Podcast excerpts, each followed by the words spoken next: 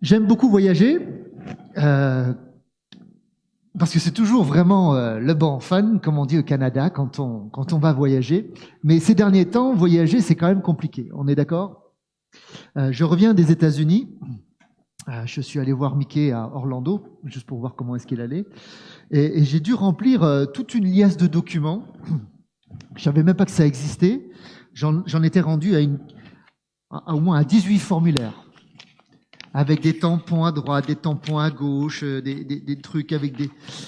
Et, tout d'un coup, à force de remplir ce genre de littérature, euh, la joie que j'éprouvais d'y aller s'est transformée en angoisse. Vous voyez, en angoisse profonde de se dire, euh, je sais même pas si je vais pouvoir aller voir Mickey. quoi. C'est quand même anxiogène cette histoire. Euh, Est-ce que déjà je vais pouvoir me rendre à l'aéroport, ensuite passer le poste frontière, ensuite passer les hôtesses de l'air qui sont se transformer en poste frontière elles-mêmes. hein. Et puis après, quand j'arrive dans le pays, il y a un autre poste frontière, hein. Euh, jusqu'à aller voir Mickey. C'est quand même très très long tout ça. Euh, et je, je voyais en fait des familles qui étaient là avec leurs enfants en disant mais ça va être bien hein, Disney World, ça va être très très bien Disney World, et qui en même temps paniquaient à l'intérieur en se disant eh, t'as le passeport du petit, oui oui, oui. c'est le bon passeport, oui oui oui oui, oui. Il est expiré ou il n'est pas expiré? Non non il n'est pas expiré. Regarde encore chérie. Ouais. Voilà. Et, la joie qui devait être complète et parfaite se transforme en angoisse perpétuelle. Pourquoi je vous parle de ça? Eh Parce que quand j'étais jeune,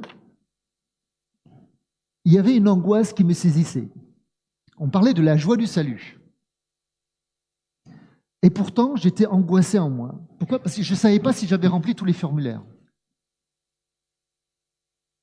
Et il y avait quelque chose en moi qui me disait, est-ce qu'il n'y aurait pas quelque part une application comme Travel Check où, tu pourrais en fait télécharger des documents et puis on peut te dire si oui ou non ton voyage au ciel il est garanti. Est-ce que quelqu'un pourrait me dire si oui ou non euh, le, voyage céleste auquel Dieu m'appelle, oui ou non, est-ce que, est-ce que, est-ce que j'ai rempli les papiers Est-ce que tout est bon Est-ce que j'ai les tampons Euh, Ou ou est-ce qu'il faut que je rajoute d'autres choses? Et je me souviens, j'avais, j'avais 20 ans et je vais euh, dans une église et le message, c'était comment être assuré de son salut. Je me suis dit, ça c'est pour moi. Je vais voir si j'ai tous les documents qui sont remplis. Quoi. Et le gars commence et il prend ce verset un petit peu obscur de l'écriture en disant que celui qui est né d'eau et d'esprit est grosso modo assuré de son salut. Quoi. Et plus il explique, moi je comprends. Puis j'arrive à la fin, j'ai dit, je crois pas que j'ai le... Alors le formulaire de l'eau, ça doit être le baptême. Ça, ça c'est bon, je l'ai à la maison dans le tiroir de...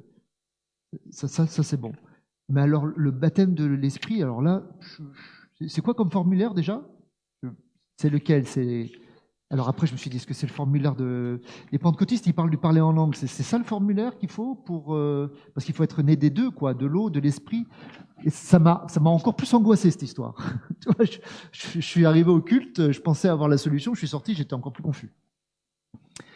Or, Jean nous dit qu'il veut que notre joie soit parfaite. Comme s'il disait, il n'y a, pas besoin d'être angoissé à vie pour savoir si oui ou non euh, vous pouvez aller au ciel ou si vous faites partie du gang.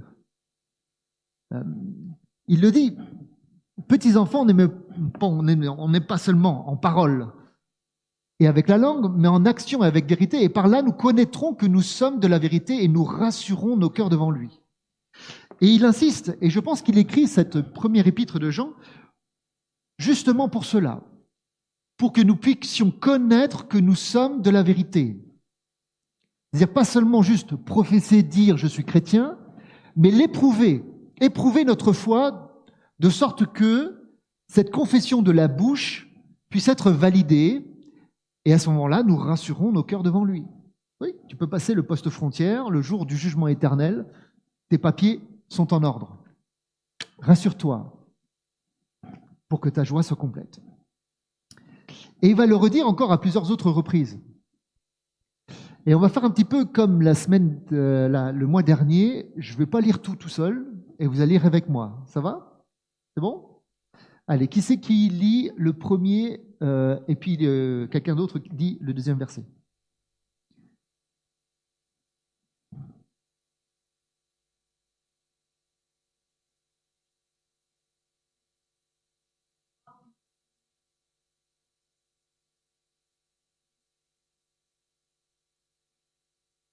Vous voyez, donc l'intention de Jean, quand il écrit cela, c'est que notre joie soit parfaite. D'où nous viendrait ça notre joie? Ben, Du fait que nous sommes en communion avec Jésus. D'accord? Et parce que nous sommes en communion avec Jésus, eh ben à ce moment-là, notre joie est parfaite. Donc il n'y a pas de place pour une forme d'angoisse existentielle, comme dans d'autres religions, de savoir, mais est-ce que je suis vraiment en communion avec Dieu? Et Jean nous dit, je, vais vous expliquer comment ça se passe. Si vous voulez vérifier si vos papiers sont en ordre, ça va le faire. Parce que votre vie devrait être caractérisée plutôt par une joie complète et parfaite, plutôt par une angoisse existentielle de savoir si oui ou non vous avez coché toutes les cases. Et en ce sens-là, Jean reprend les paroles de Jésus. Dans le même évangile de l'auteur, Jean chapitre 15, on lit, allez-y mes commandements, demeurerez dans mon amour, même que je garde les commandements, demeure dans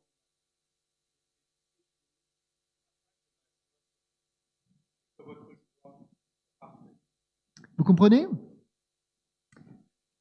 Jésus voulait rassurer ses disciples. Il voulait les rassurer. Que votre joie soit complète. Comment est-ce que notre joie peut être complète? Eh bien, en gardant mes commandements. Et c'est exactement ce que vont faire les disciples à leurs propres disciples, en leur disant, nous aussi, on veut que votre joie soit complète. Comme Jésus voulait que notre joie soit complète, nous, en tant que vos pères spirituels, on veut aussi que votre, foi soit complète, et elle sera complète dès lors que vous gardez les commandements de la parole de Dieu. Mais alors, quels sont ces commandements? Comment est-ce qu'on peut être assuré de son salut? Comment est-ce qu'on peut être assuré que nos papiers sont en ordre? Comment est-ce qu'on peut être garanti qu'on va les voir Mickey? Eh bien, en fait, dans la première épître de Jean, il y a trois tests qui nous sont donnés. Trois tests pour vérifier si nos papiers sont en ordre. Le premier test, c'est le test doctrinal. C'est le test doctrinal et on va regarder ça ensemble, encore une fois. Trois passages que je vous propose et vous pouvez les lire à haute voix. Allez, premier, qui c'est qui dit?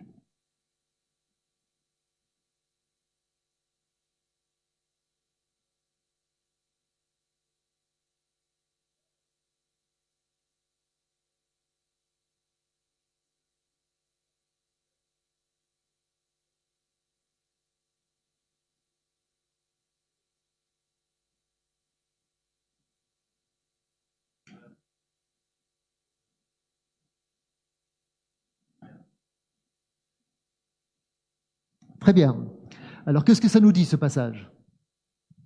Si on veut avoir le Père, il faut il faut avoir le Fils, il faut confesser le Fils. Ça va?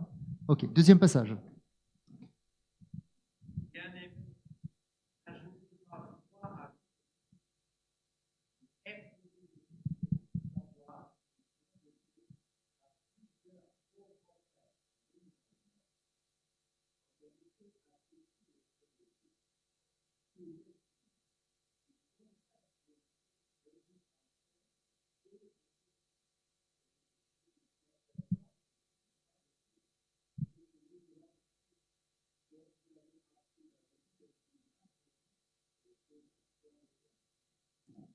Encore une fois, comment est-ce qu'on sait si on vient de Dieu On confesse. On confesse qui? Jésus-Christ. Ça va? Troisième passage. On se rassure hein, ce matin. Hein on est là pour que votre joie soit complète. Hein Allez. Le témoignage en lui-même, celui qui ne croit pas Dieu le fait menteur puisqu'il ne croit pas au témoignage que Dieu a rendu à son Fils. Et voici ce témoignage, c'est que Dieu nous a donné la vie éternelle et que cette vie est dans son Fils. Celui qui a le Fils a la vie, celui qui n'a pas le Fils de Dieu n'a pas la vie. Je vous écris, je vous ai écrit ces choses afin que vous sachiez que vous avez la vie éternelle, vous qui croyez au nom du Fils de Dieu. La vie éternelle est dans le Fils. Celui qui confesse le Fils, celui qui a le Fils, a la vie éternelle. D'accord? Je pense que c'est assez clair, non? Du coup, c'est quoi ça, ce test doctrinal? Bah, Il faut confesser le Fils. Ça, c'est le test. Le premier test pour rassurer nos cœurs et savoir si oui ou non nos papiers sont en ordre, c'est de confesser le Fils. Alors peut-être que vous êtes nouveau ici, et puis que vous vous dites, mais euh, c'est qui le Fils? Euh, bah, Donc le Fils, c'est Jésus. Et là, vous vous dites, bon, s'il est fils, c'est qu'il a un père. Jusque-là, ça va. Mais du coup, c'est qui la mère? Ah, C'est une bonne question. Peut-être qu'à un moment donné, vous dites, mais attends, voir cette histoire, c'est. Je veux bien d'accord que, Jésus soit le fils, mais. Euh, et que, le père soit le père. Jusqu'à là, c'est bon. Mais enfin, il faut bien qu'il y ait une mère quelque part. C'était un peu ça le problème des musulmans. En fait, lorsqu'on lit euh, le Coran, il y a pour, euh, il y a pour l'auteur une vraie difficulté à appréhender comment est-ce qu'on peut parler d'un fils sans une mère. Or, s'il y a un fils, il doit y avoir une mère, donc forcément c'est Marie qui est la mère de Christ, son fils. Du coup, Dieu le Père a connu Marie la mère. Et là, pour les musulmans, c'est compliqué. Et ils vont dire, non mais ça, alors du coup, on, retourne dans l'Antiquité avec euh, euh, les, dieux qui fréquentaient les femmes des hommes, et on a vu ce que ça donnait. Quand la Bible parle de fils, elle ne le parle pas de la même manière anthropologique que nous les hommes. Dans, la Bible, lorsqu'on parle de fils, on le parle à la fois d'un point de vue ontologique, dans le sens de la même nature qu'eux. Donc quand on dit que Jésus est fils de Dieu, on dit qu'il est Dieu, c'est la même chose, c'est synonymique. Quand il est fils d'eux, ça veut dire qu'il est de même nature qu'eux. D'accord Il est de même nature qu'eux, mais quand on parle de fils d'eux, on parle aussi de fils dans le sens missiologique, pas seulement ontologique. Ontologique, c'est qu'il est de la même nature, et quand on dit qu'il est fils d'eux, il est aussi, il est aussi envoyé pour une raison bien précise. Dans l'Ancien Testament, on va dire que le peuple d'Israël est le fils de l'Éternel. Alors, est-ce que Dieu a enfanté le peuple d'Israël? Non. Mais il lui a donné une mission bien précise, qu'on trouve déjà dans Genèse chapitre 12. Celui d'être témoin, témoin de Dieu auprès des nations. Et donc, quand on voit le mot fils dans l'Ancien Testament et qu'il est approprié au Fils de Dieu dans le Nouveau Testament, on comprend deux choses. Jésus, un, est de même nature que Dieu le Père.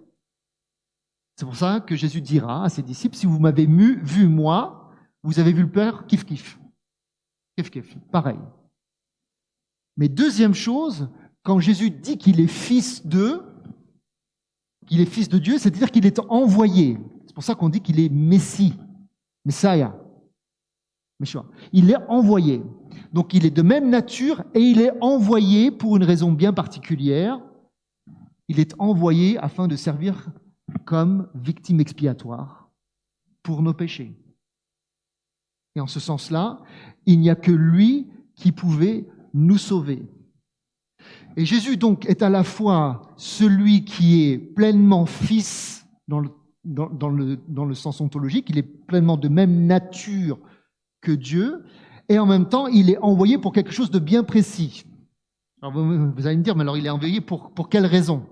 Ben, C'est simple. On va faire un petit peu de comptabilité. Il y, a, des comptables dans la salle? Oui, oui, non mais lève ta main, lève main. tu as pour la première fois la possibilité de, de briller. On aime les comptables, ok? Alors, on va faire un petit peu de comptabilité. Tu, me dis si je me trompe, hein, d'accord La Bible dit que Dieu est infini. Ça va jusque-là? Ça veut dire que moi, je suis fini. Ça, vous le saviez. je ne suis pas encore fini, mais bientôt. Mais par rapport à Dieu, je suis fini dans le sens qu'il est infini.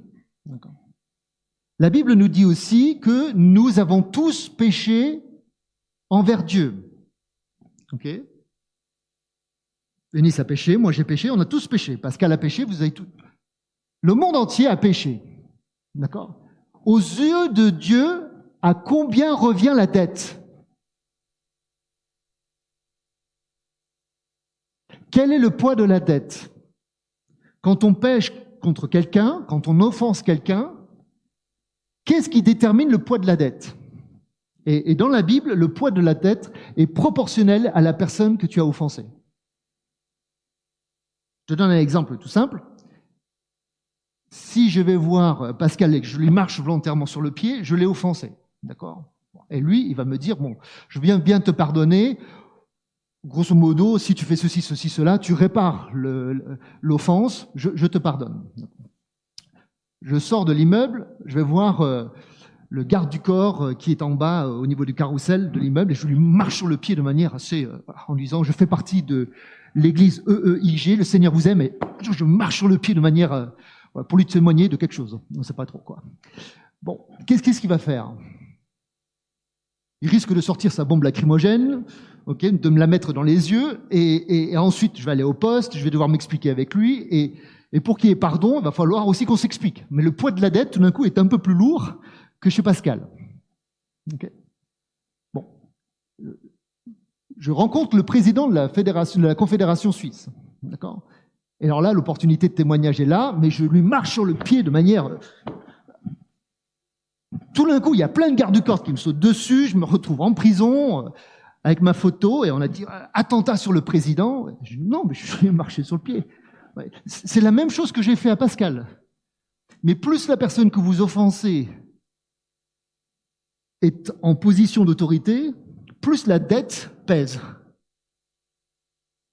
Et on, va vous dire, on ne fait pas ça à un président. C'est pas parce qu'il s'appelle euh, Georges ou Francine ou Françoise, c'est la fonction. Vous avez attaqué la fonction. Ça va jusque-là? Quand vous marchez sur les pieds de Dieu, ça donne quoi? Le poids de votre dette, il est infini. Parce qu'on ne fait pas ça. Parce que Dieu vous a créé. Et quand on lui piétine les pieds, c'est pas juste Pascal, c'est pas juste le propriétaire de l'hôtel, c'est pas juste le président de votre confédération, c'est le créateur de l'univers. Et il est infini. Et parce qu'il est infini, le poids de votre dette est infini. Alors il y en a encore qui pensent que on peut compenser cette dette infinie en faisant des bonnes actions. Le problème, c'est que lui, il est bon. Il est le seul qui est bon d'ailleurs. Donc il est meilleur que nous. Donc qu'est-ce qu'il va faire de nos bonnes actions? Ça compense quoi? Rien. Alors, il y en a qui diront on va, on va lui donner de l'argent dans les paniers d'offrande. Ça va permettre de compenser. Mais, mais lui, il, il a tout. Il est riche de tout. Il possède tout. Est-ce qu'il a besoin de votre argent? Est-ce que ça va compenser quelque chose? Rien. En fait, vous pouvez rien faire qui compense. Je dirais même plus que la volonté que vous-même vous vouliez compenser par vous-même pour votre propre péché, c'est une offense supplémentaire. Et là, vous vous dites, c'est mort. Effectivement, c'est mort. Et c'est la mort éternelle. La seule façon de compenser une dette infinie, c'est que, que quelqu'un infini puisse compenser pour nous. Ça va? Autrement dit, il faudrait que Dieu, qui est infini, puisse compenser une dette qui n'appartienne qu'à nous les hommes. Incarnation.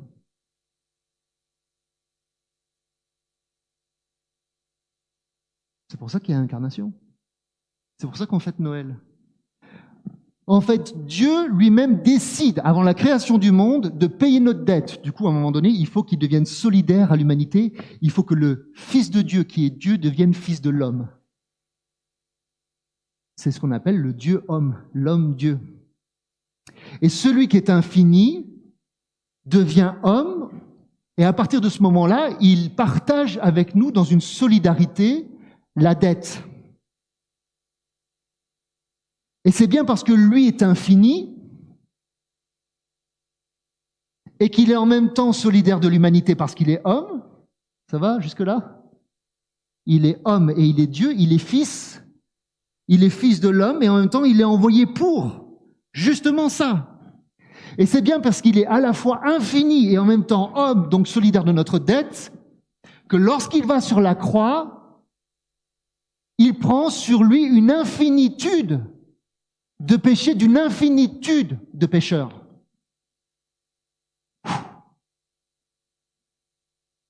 C'est que comme ça que vous pouvez compenser pour une dette infinie, vous comprenez? Il n'y a que Dieu qui puisse payer notre dette. Mais pour qu'il puisse payer notre dette, il faut qu'il soit à la fois solidaire de l'humanité et donc il ne devait et il ne pouvait que s'incarner en devenant homme et partager notre humanité. Et du coup, être lui-même considéré pécheur alors qu'il était sans péché. Et donc la Bible est claire là-dessus. Celui qui n'a pas connu de péché, Dieu l'a fait devenir pécheur afin que nous, pécheurs, nous soyons justifiés et rendus sans péché devant Dieu. C'est comme ça que la comptabilité divine marche. Face à une dette infinie, nous qui sommes débiteurs infinis, le Dieu créditeur infini dépose en face de lui un sacrifice qui corresponde à la dette, un sacrifice infini. Et à partir de ce moment-là, la dette est payée. Ça va? Et si vous confessez ça, c'est que vous avez compris la comptabilité divine, et à ce moment-là, les comptes sont à zéro. Mais les comptes sont plus que zéro. Parce qu'une fois que votre dette est compensée, il vous envoie l'Esprit Saint comme des arts de crédit, qui fait qu'en fait, à partir de ce moment-là, l'Esprit Saint est en vous et vous avez accès à toutes les bénédictions qui sont dans le ciel et qui sont Amen. Amen. Vous êtes passé d'une position d'un débiteur à infini à un créditeur infini. Tout ça parce que Dieu qui est infini s'est fait homme et il est devenu péché afin que moi, pécheur, je sois devenu et rendu juste devant Dieu. Alors c'est pas de ma justice qu'on parle, c'est bien de la justice de Dieu. Ça va? C'est pour ça qu'il fallait que Jésus vienne. C'est pour ça qu'il fallait qu'il soit fils d'eux, dans le sens que de la même nature de Dieu pour qu'il soit infini, et fils d'eux dans le sens que c'était que lui qui pouvait faire cela pour nous. Vous comprenez? Et c'est pour ça que quand Jean nous parle de confesser le Fils, confesser homologuéo, c'est l'homologation. C'est comme quand vous amenez votre voiture euh, pour se faire homologuer et à recevoir votre petite vignette qui vous permet de fonctionner. C'est la même chose. C'est en croyant du cœur qu'on parvient à la justice, c'est en confessant de la bouche qu'on parvient au salut, selon ce que dit l'Écriture. Quiconque croit en nous ne sera point confus. Et lorsqu'on le confesse avec sa bouche, eh bien, on homologue cette réalité spirituelle qui est invisible et on la proclame par notre bouche et par le baptême. Le baptême, c'est simplement, en fait, l'expression d'une réalité visible, d'une expérience qui s'est passée dans les cieux, une transaction comptable, divine, et qui nous est imputé de manière gratuite. Ça va jusque-là? C'est bon? Ça, c'est le test doctrinal. C'est le test doctrinal. Alors, petite question.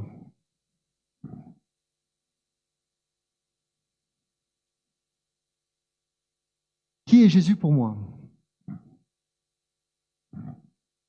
Je ne peux pas partir du principe que ce matin vous êtes venu ici, que vous êtes au clair là-dessus. C'est pour ça que j'ai pris un petit peu de temps. Peut-être que pour vous, l'idée de fils d'eux, c'était un peu confus en se disant, mais s'il est fils, elle est où la mère? Et, Marie, elle fait quoi là-dedans? J'espère que l'explication vous aura un petit peu aidé.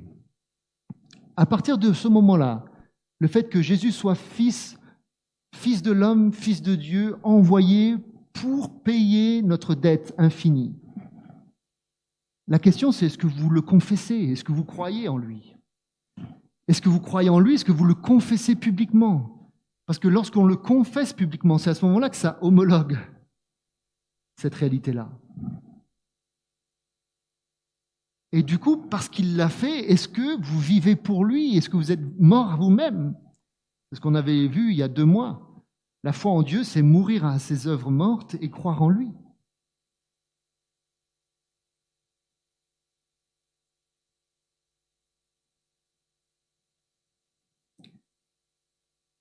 Je vais vous donner juste une minute, là, face à ces questions, de vous positionner.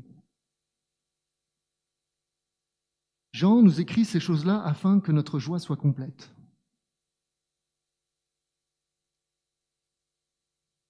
Il y a deux catégories de gens dans la salle ce matin. Il y a des gens pour qui votre joie est complète parce que vous dites c'est Alléluia, merci. Et il y en a d'autres où vous savez, euh, je suis pas sûr. Et vous n'êtes pas dans la joie. Et pourtant, Dieu est un Dieu de joie et il veut que votre joie soit complète.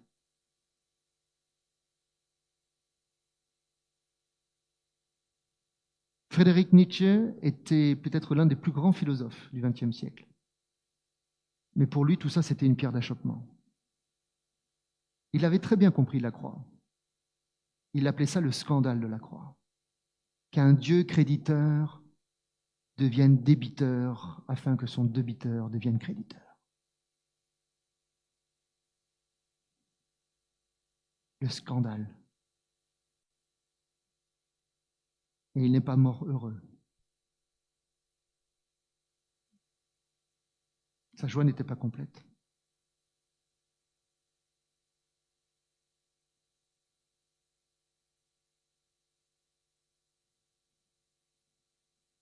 Un ami banquier, lorsqu'il était en, réunion professionnelle à, Rome, en prenant son petit déjeuner sur la place, a rencontré Jean-Paul Sartre.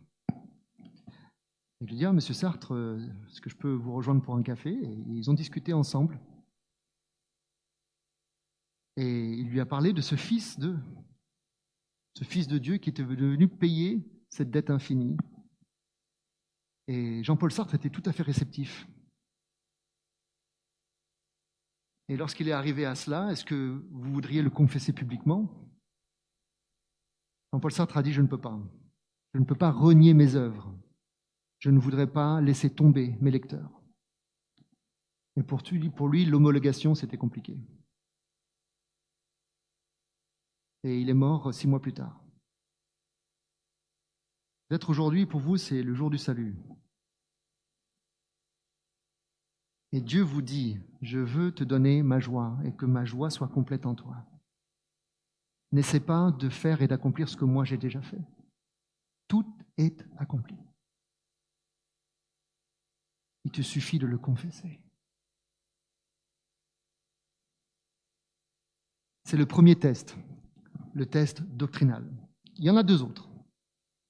Le deuxième test, c'est le test social c'est le test social. On en a un petit peu parlé le mois dernier. Et Jean y remet une couche supplémentaire. Encore une fois, trois passages, on va la regarder ensemble. Et on les lit à haute voix. Allez-y.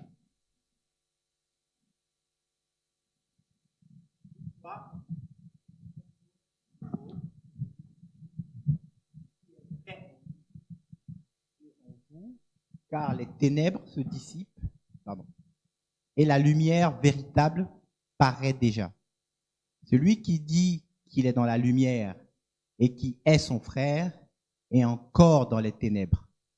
Celui qui aime son frère demeure dans la lumière et aucune occasion de chute n'est en lui. Mais celui qui est son frère est dans les ténèbres. Il marche dans les ténèbres. Il ne sait où il va parce que les ténèbres ont aveuglé ses yeux. Deuxième passage. Allez-y.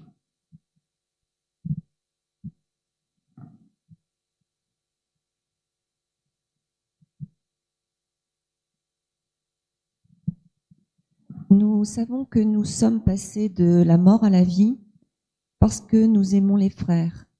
Celui qui n'aime pas demeure dans la mort. Quiconque est son frère est un meurtrier et vous savez qu'aucun meurtrier n'a la vie éternelle demeurant en lui. Nous avons connu l'amour en ce qu'il a donné sa vie pour nous.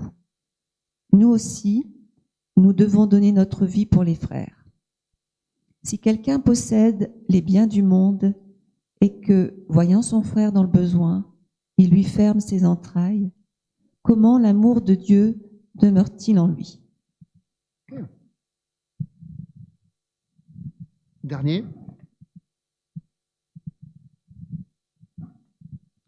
Pour nous, nous l'aimons parce qu'il nous a aimés le premier. Si quelqu'un dit J'aime Dieu et qu'il haïsse son frère, c'est un menteur. Car celui qui n'aime pas son frère qu'il voit, comment peut-il aimer Dieu qu'il ne voit pas?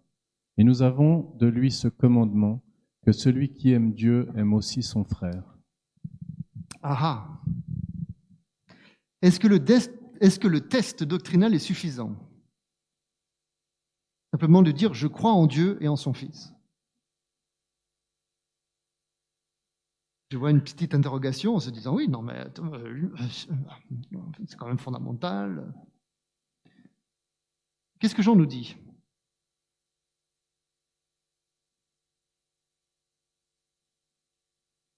De dire que si on confesse Dieu et que dans le même mouvement, on n'aime pas notre frère, alors ça joue pas.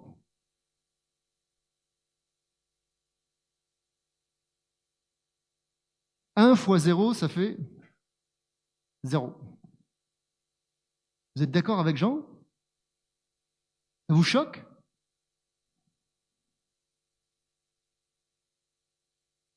Celui qui dit qu'il est dans la lumière et qui est son frère est encore dans les ténèbres. Ça vous choque?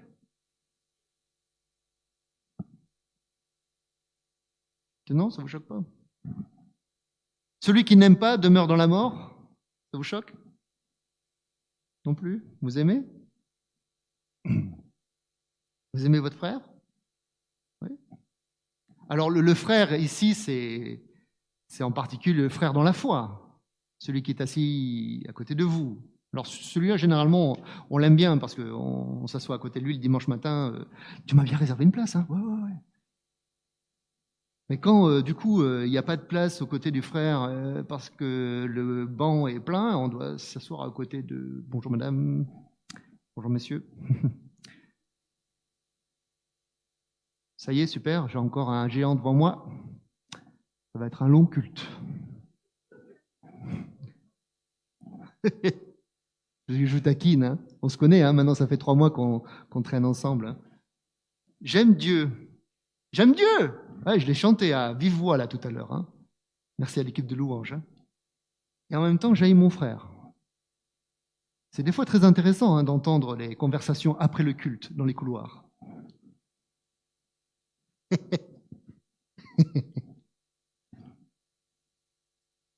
Est-ce que votre joie est complète? Et ça veut dire quoi en plus aimer? Je veux dire, à un moment donné, il faut être réaliste. Est-ce que je peux aimer tout le monde? Il, y a, des atomes crochus. J'aime bien Gérard, euh, Marcel. Bon, c'est un peu plus compliqué à aimer, quoi. Euh, Donc, euh, comment tu comment tu notes la comment tu notes l'amour, quoi hein? C'est c'est compliqué cette histoire. Bon, je vais vous aider un petit coup. Euh, c'est Pablo Martinez qui, nous avait donné ce schéma à un congrès européen. Je, trouvais que c'était bien. Euh, grosso modo, l'amour naturel, euh, c'est un amour qui vient de l'homme envers l'homme et qui est généralement de nature sentimentale et émotionnelle. D'accord? Quand, je dis je, t'aime ou j'aime tes baskets, voilà, c'est un sentiment. Et généralement c'est c'est porté vers l'autre, c'est spontané, et puis ça fait ça fait du bien, ça fait du bien. Et puis on aime bien que les gens nous disent qu'on nous aime, ça ça, nous rassure, notre joie est complète quelque part. Il y a rien il y a rien de mal par rapport à ça. Quand Jésus dit aimez vos ennemis, il n'est pas là en train de dire euh, bon alors préparez-vous mentalement, euh, faites une projection. euh, quand tu vois ton ennemi, tu vois ta mère que tu aimes, et en même temps donc du coup ça va t'aider à aimer l'autre et puis va lui faire un câlin. Euh, on n'est pas dans ce genre de registre. Euh, L'amour agapé, c'est un amour qui est déjà surnaturel, déjà leur chef. C'est surnaturel.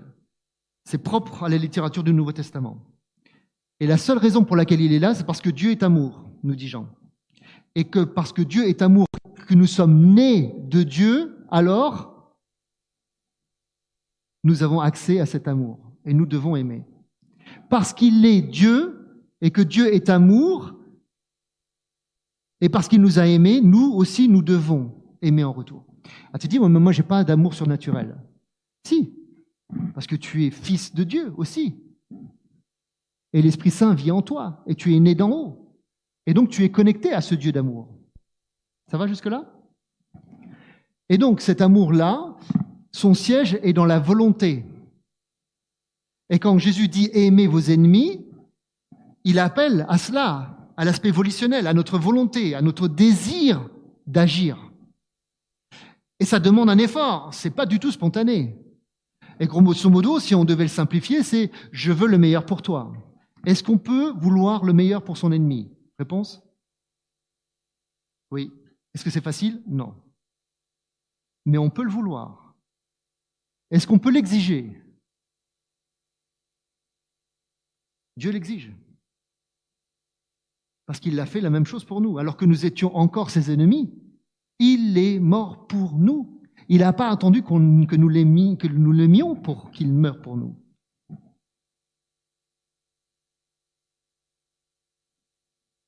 Et donc c'est de ça qu'on parle. Et c'est pour ça que quand quelqu'un dit j'aime Dieu et qu'il haït son frère, il y a une contradiction fondamentale. Parce que Dieu est amour et que celui qui est né de Dieu ne peut que aimer son prochain, même si ce n'est pas facile. D'où nous viendra le secours? Mes amis, on a eu besoin de la croix quand on a cru, et on a besoin de la croix tous les jours, en particulier lorsqu'il faut nous aimer les uns et les autres. Vous vous souvenez tous les uns et les autres qu'on a vus le mois dernier? Est-ce que ça demande un effort? C'est éprouvant. Et en même temps, c'est l'appel que Dieu pose sur notre vie en tant que chrétien. On ne peut pas dire que nous aimons Dieu et que nous haïssons notre prochain, notre C'est incompatible. Il n'y a pas d'espace dans l'écriture pour ce genre de choix. C'est juste pas possible. Le test social est aussi validateur que le test doctrinal. Alors quelques petites questions pour nous. Est-ce que je suis né de Dieu? Est-ce que je connais Dieu? Si oui, quel amour me caractérise? Est-ce que je suis de celui qui, veut que les gens m'aiment parce que j'ai besoin d'être rassuré dans mon identité, dans mon mal-être? Jean dit, je veux que ta joie soit parfaite. Et cette joie-là, elle se donne avant de se recevoir, paradoxalement. À qui Dieu me demande-t-il de montrer de l'amour? Et je ne veux pas, entre parenthèses.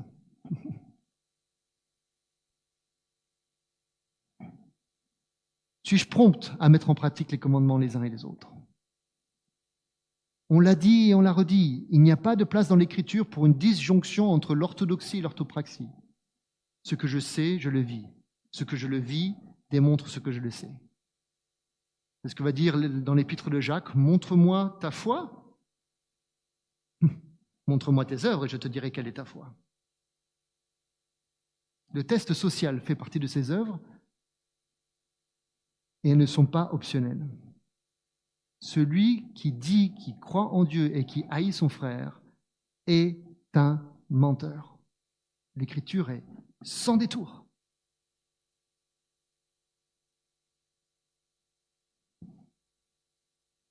C'est tout aussi important que le premier test. Et je veux juste vous laisser regarder à ces petites euh, pastilles là sur l'écran. Et si vous devez ce matin faire un pas, exprimer à Dieu votre désir de grandir en amour, lui qui est amour, c'est le moment de le faire.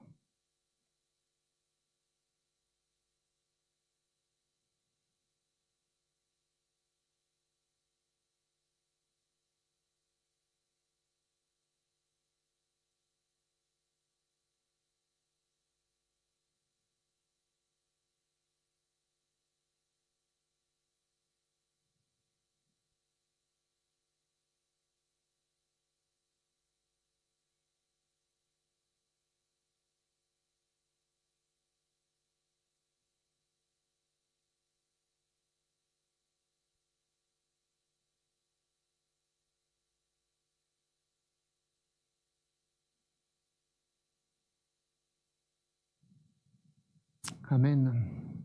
Et je vous encourage vivement, nous aurons la GAP tout à l'heure et la parole de Dieu est claire. Allez vous réconcilier avant avec votre frère et votre sœur avant de manger ensemble. Ne prenez pas un repas fraternel en étant dans la division. Que votre joie soit complète. Allez, dernier test. Le test doctrinal, le test social, le dernier test, le test moral. Là, encore une fois, trois passages, on va lire rapidement. Allez, qui c'est qui s'y met?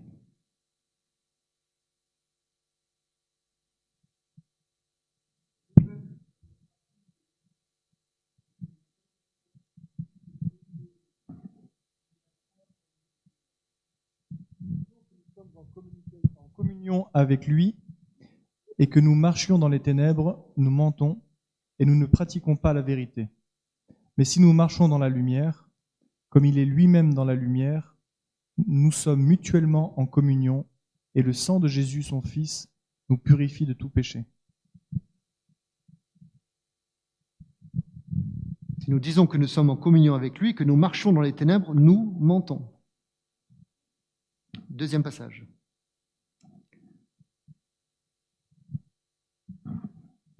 On n'aime point le monde ni les choses qui sont dans le monde. Si quelqu'un aime le monde, l'amour du Père n'est point en lui. Car tout ce qui est dans le monde, la convoitise de la chair, la convoitise des yeux et l'orgueil de la vie ne vient point du Père, mais vient du monde. Et le monde passe et sa convoitise aussi, mais celui qui fait la volonté de Dieu demeure éternellement. Allez, troisième et dernier.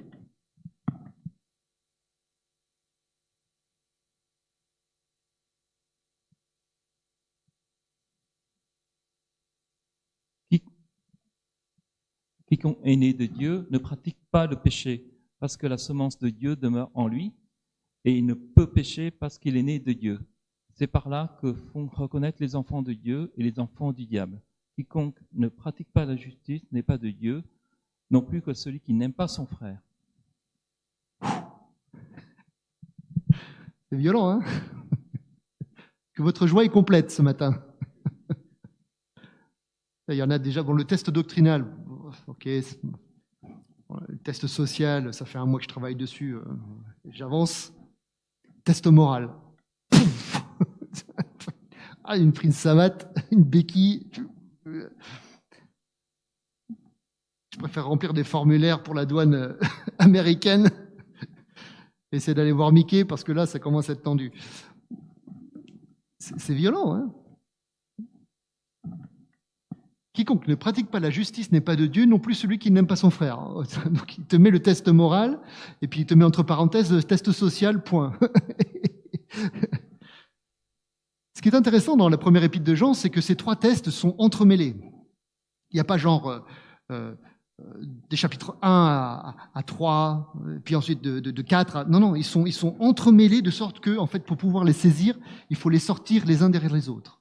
Ils sont tellement entremêlés comme pour dire, c'est une seule chose, c'est la vie chrétienne. C'est ça, être enfant de Dieu. Alors peut-être vous vous dites, euh, mais c'est quiconque est né de Dieu ne pratique pas le péché. Euh, moi, je suis, je suis out, quoi. Euh, Est-ce que du coup, ça veut dire qu'il faut qu'on dise qu'on n'a pas de péché? Ah bon. Alors il y a un passage quand même qui dit, si nous confessons nos péchés, ah, bonne nouvelle, ça veut dire que si on en a fait, on peut, on peut, si on homologue le fait qu'on a péché, on peut quand même être homologué. Parce qu'il est fidèle et juste pour nous les pardonner et pour nous purifier de toute iniquité. Et après, ça, ça rassure aussi. Si nous disons que nous n'avons pas péché, nous le faisons menteur. D'accord? Donc si je suis en train de dire euh, non, moi je suis né de Dieu, moi je n'ai jamais, jamais pratiqué le péché, ben la parole de Dieu, je suis menteur. Alors comment tu réconcilies ça avec ça?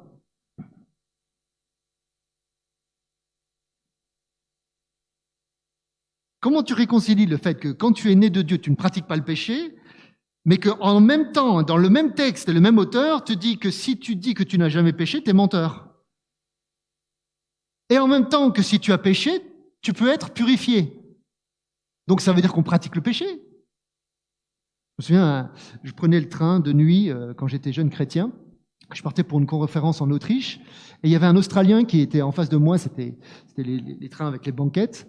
Et, le gars, il me regarde et me dit euh, euh, Ah, vous êtes chrétien Parce que je lisais ma Bible. Ah, vous êtes chrétien ouais, ça. Il dit Mais moi, j'ai une question pour vous.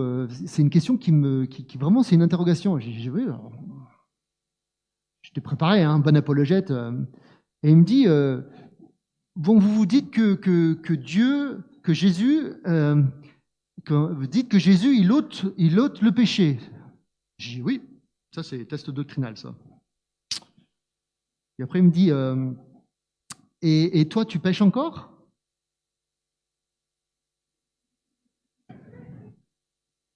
Ça, c'est le test moral. Euh,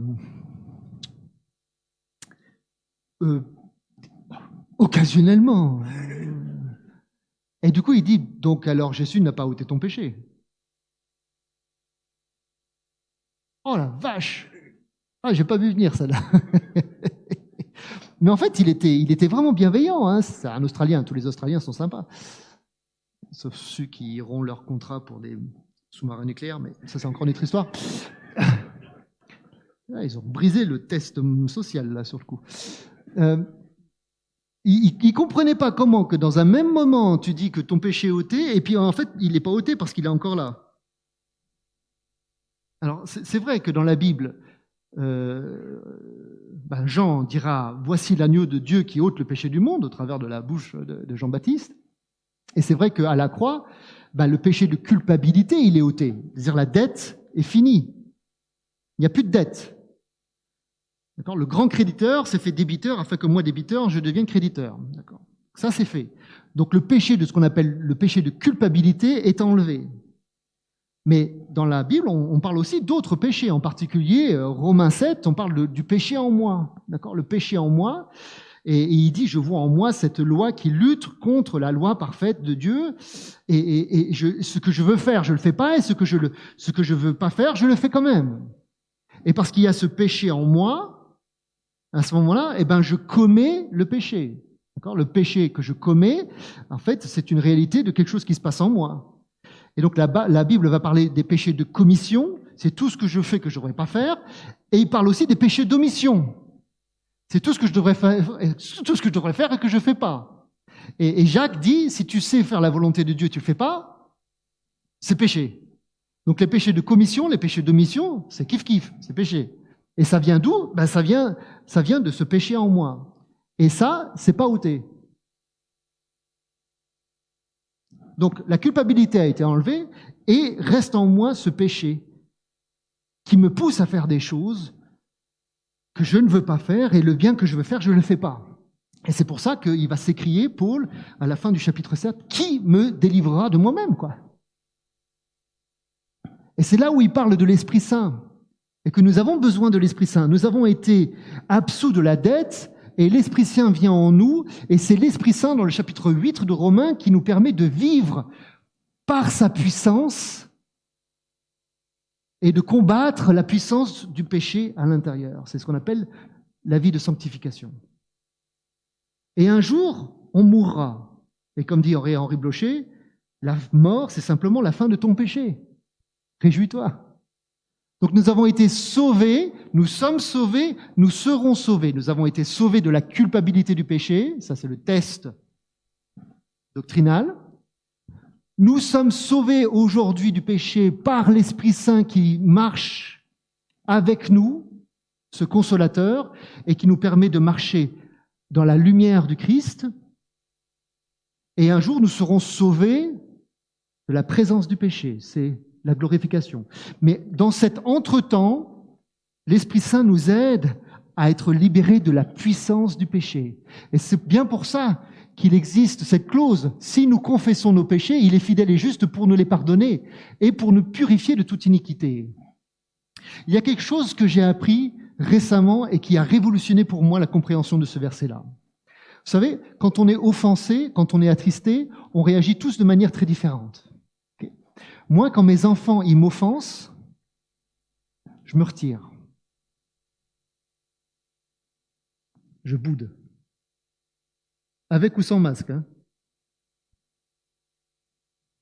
Ouais. Je, leur donne le, traitement silence. Alors, je dis pas que je suis offensé, mais alors ça se lit, euh, ça se lit partout, quoi. hein. Et alors là, c'est sévère. hein. Et, je, j'ôte mon amour. Vous comprenez? Je, je, je, je retiens, je reprends mon amour. c'est comme quand j'étais petit, que on se battait avec ma sœur et que je reprenais mes disques. Pour les, pour les nouveaux, vous demanderez à vos parents, c'est quoi, un disque? Ouais. Et donc j'allais, je lui avais prêté des disques et des cassettes, et donc je reprenais mon, ça à moi, puis ça à moi, je reprenais tout, tout, tout, je remets dans ma chambre. J'avais retiré mon amour. Aujourd'hui, c'est un peu plus smart, je me tais. Pas besoin d'aller chercher les œufs. Je marque le. J'ai retiré mon amour. Tu le sens, hein, 1, il n'y a plus d'amour. hein. Tu le sens, hein, t'es comme embêté. C'est comme ça que je fais payer l'offense. Et pendant très longtemps, j'ai pensé que Jésus faisait la même chose avec moi. Que quand j'offense Jésus, il fait. On va prendre l'Esprit Saint parce que ça va pas du tout. hein. Bon, là, là, tu, sens, hein, tu sens que tu es dans le vide. hein. Et, que du coup, ben, il me faisait la tête. Et que quelque part, il fallait que je re- retourne vers lui. Alors, avec ma sœur, c'était... euh, non, non, si tu peux redonner les CD. Non, je, enfin, pourquoi, pour- ah, pourquoi, a priori, je te redonnerai mes CD Pourquoi? Mais parce que, euh, parce que je, me- suis fâché avec toi. Oui, c'est vrai, c'est vrai, c'est vrai. Et qu'est-ce que tu as fait précisément Euh, Ah, ben écoute, oui, non, j'aurais pas dû te tirer les cheveux. Oui, bon, ben c'est bien, c'est bien, c'est- un bon début. J'aimerais maintenant que tu, exprimes de manière visible cet acte de contrition intérieure. J'avais 12 ans, hein. Ah, je me voyais déjà avocat. Genre, genre, marche sur les genoux qu'on voit un peu, tu vois, genre. euh, Les larmes, si tu peux rajouter des larmes de contrition, rends-moi le CD que tu m'avais donné, s'il te plaît. Tu vois et, et, puis moi, dans ma grande grâce, je, je encore un petit peu quelques mètres. Ouais, ouais, on y est presque, hein. Oui, non, c'est c'est théâtral tout ça. Mais bien sûr, je te redonne les CD, ma chérie. Allez, allez, vas-y, va, ne pêche plus. Et quelque part, j'avais repris ça euh, en pensant que Dieu faisait la même chose, quoi. Et puis, je lis ce livre, euh, euh, Doux et humble de cœur, si vous l'avez jamais lu. Il est sorti cette année. Et, et l'auteur, en fait, dit, c'est pas du tout comme ça que ça se passe. En fait, pendant que tu es en train de pécher, Jésus, lui, au même moment, il se rapproche. Et là, il y a le péché qui est là. Et, tu te dis, j'ai envie de pécher là, tu vois. Et tu te vautres dedans. Tu vois, tu te vautres dedans. Et tu es là, tu te dis, ouais. hein. Et au même moment que tu te vautres dedans, Jésus s'approche à reculons. Et il te protège. Et quand Satan accuse le Père en disant Ouais, ouais, Raphaël, super, hein Test doctrinal, test social, test moral. T'as vu comment il est en train de se vautrer? Et Jésus lui dit Tu touches pas. Je prie pour lui. Tu touches pas, je prie pour lui. En fait, au moment où tu pêches, Jésus te défend. Devant Satan qui t'accuse. Tu comprends ça, toi? Moi, je comprends pas. C'est pas comme ça que je fonctionne. Moi, je préfère me retirer, faire le silence et puis voir un petit peu de repentance quand même, tu vois, parce que quand même, la grâce, ça se mérite. Non? On n'est pas quand même la grâce bon marché, non, quand même? Si, un peu?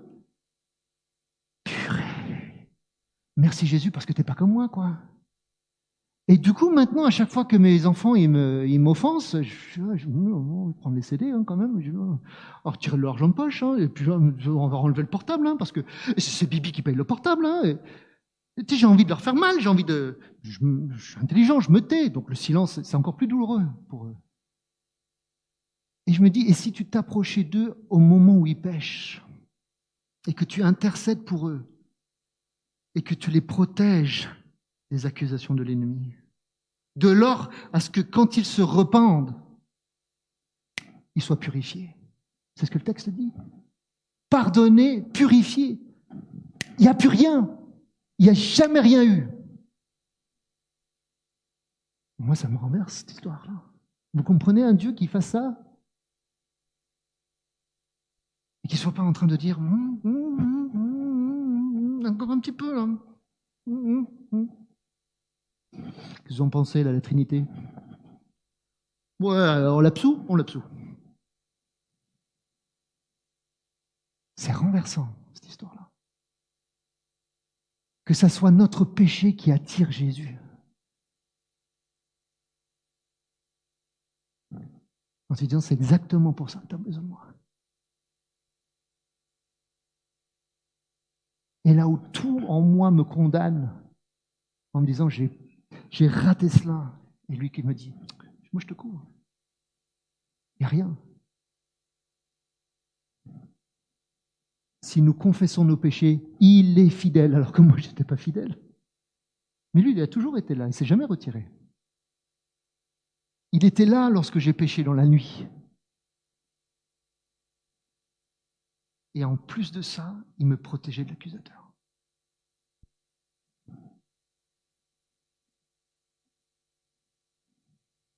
Mes petits enfants, je vous écris ces choses afin que vous ne péchiez point.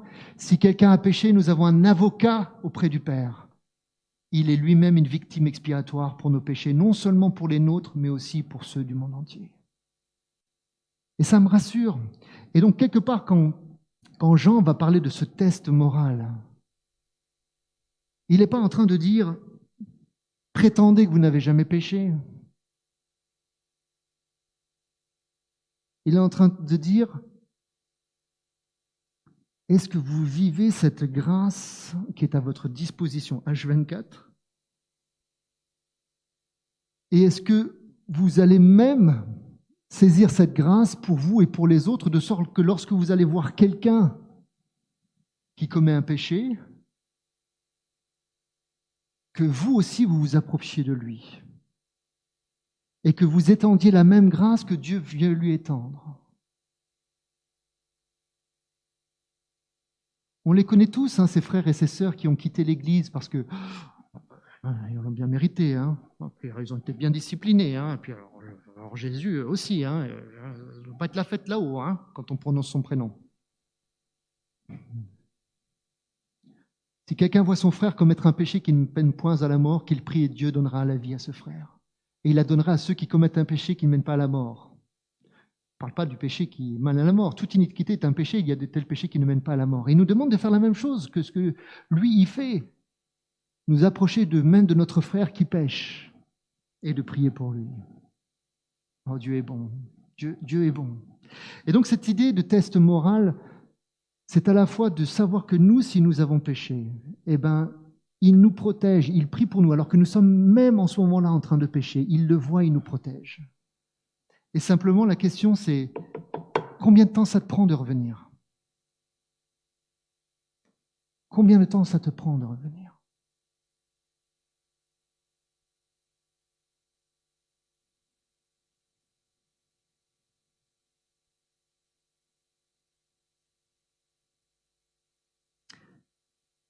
Suis-je conscient du péché en moi? Est-ce que ma vie est caractérisée par la repentance? Est-ce que j'ai appris à me repentir de plus en plus vite? De sorte que lorsque j'ai péché, plutôt que de me morfondre en me disant Ah, Seigneur, il va encore, encore me reprendre tous mes disques et mes cassettes, de se dire Seigneur, je te, c'est, pas possible, c'est pas possible. Je suis né d'en haut, et là je me revautre, mais c'est pas possible. Et puis toi en plus, toi en plus au lieu de t'éloigner, tu t'approches et en plus tu me protèges contre les accusations. Mais mais mais, mais qui suis-je? Qui suis-je? Qui suis-je? Et Jésus dit de quoi tu parles? Mais dis tu sais exactement de quoi je parle. Je dis non, non non, j'ouvre le livre de la comptabilité céleste, il y a rien hein, dans la colonne, il y a rien, c'est vide. Ah, il l'a encore fait. Il l'a encore fait. Il garde pas les scores. Il ne garde pas les scores. Tout est effacé. Tu es purifié. Et donc, nous vivons qu'à un cas entre la justification et la glorification. Et en même temps, lorsque l'on voit notre Père pécher, ben à ce moment-là, on remet la grâce. Parce que lui, il remet le couvert tous les jours. Trois tests. Est-ce que vous êtes dans la joie? Est-ce que votre joie est complète ce matin? Le test doctrinal, le test social, le test moral. Confesser, aimer, marcher. Et puis je me dis, c'est marrant parce que ce test doctrinal, ce test social, ce test moral, ils ne sont pas juste donnés pour que ah, on rajoute encore de la complexité administrative sur notre salut. Non. C'est fait, c'est fait pour que le voyage sur Terre, ça soit moins compliqué d'aller voir Mickey. Et du coup, bah parce que tout est check, bah notre joie, elle est complète. Personne ne peut nous enlever cette joie, la joie du salut. Et en regardant ça de plus près, je me suis dit, c'est marrant, c'est quand même hyper trinitaire cette histoire. Le test doctrinal, c'est confesser le Fils. Le test social, c'est aimer selon le Père. Et puis finalement, le test moral, c'est marcher dans l'Esprit. Ce que Dieu ordonne, il le donne. Ce que Dieu ordonne, il le donne. Si tu as compris ça, c'est de l'or.